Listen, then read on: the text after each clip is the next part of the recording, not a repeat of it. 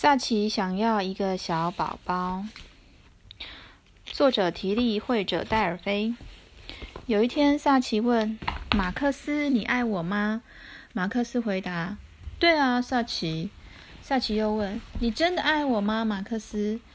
马克思说：“当然啦，萨奇。”于是萨奇说：“好，我们来生一个小宝宝。”马克思大叫：“一个小宝宝？你疯了吗？”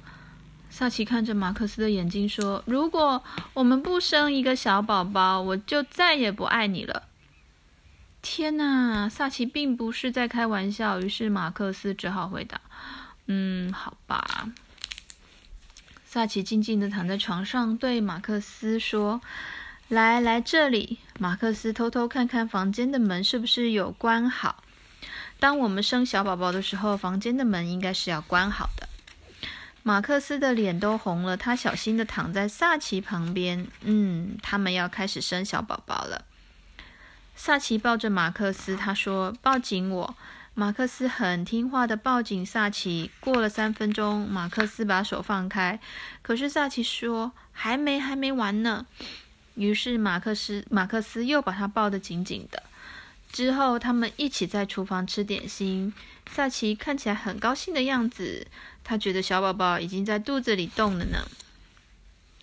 隔天，班上举行嘉年华会，马克思穿着星际战士的服装上学，不过萨奇就只挺着一个大肚子。老师对他说：“你打扮成怀孕妈妈的样子很成功哦。”萨奇回答：“我并不是在假装。”老师说：“哈哈，很好笑。”萨奇，萨奇耸耸肩膀。马克思远远地看着他，他不知道自己应该高兴还是做了一件大蠢事。第二天，马克思穿着长裤和毛衣到了学校。他没有穿嘉年华会的装扮，因为嘉年华会已经结束了。但是萨奇还是挺着一个大肚子。老师说：“萨奇，嘉年华会已经结束了。”萨奇却回答：“我知道，但是我的小宝宝还没生出来呀。”老师好，老师好像很生气。糟糕，他要大叫了。马克思忽然插嘴：“老师不可以大叫，这样会吓到小宝宝。”突然，老师的表情变了，他的表情好像在问自己：“这些小孩是不是疯了？”下课的时候，大家都小心不要撞到萨奇。当他说“我想吃巧克力”，每个孩子都会给他吃巧克力。巧克力对肚子里的宝宝是很健康的。吃巧克力或是草莓由萨奇决定。第三天刚好是星期三，马克思和萨奇约在广场见面。刚开始一个人影也没有，然后马克思看到萨奇从远远的地方走过来，他看起来没有大肚子了，这很正常，因为他本来就没有嘛。可是他推着婴儿车，婴儿车，马克思觉得自己的脚在发抖。萨奇走进他身边的时候，他结巴的问：“他他他他已经生出来了吗？”萨奇一边微笑一边点头。马克思又问：“他是男孩还是女孩？”打不开。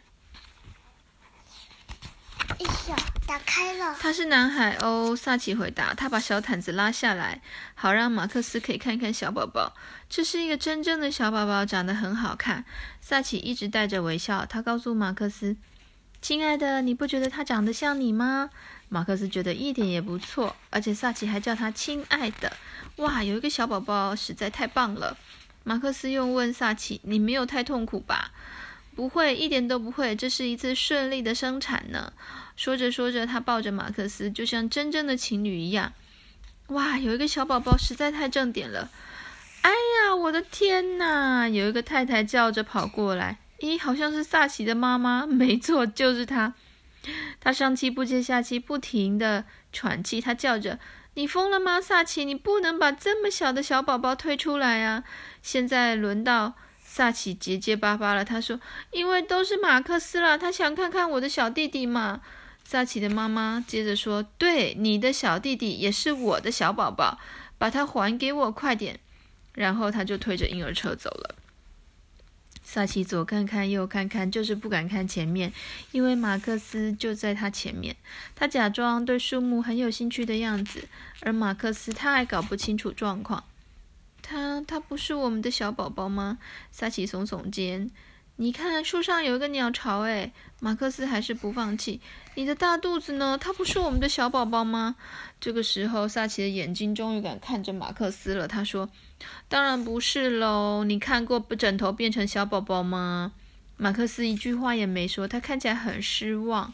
于是萨奇一边叹气一边说：“我的天哪，男生怎么都这么笨呢？”不过萨奇并不想让马克思一直这么不高兴。他抱着他，就像真正的情侣一样。然后他说：“没关系啦，马克思，我还是一样爱你的。”说完了。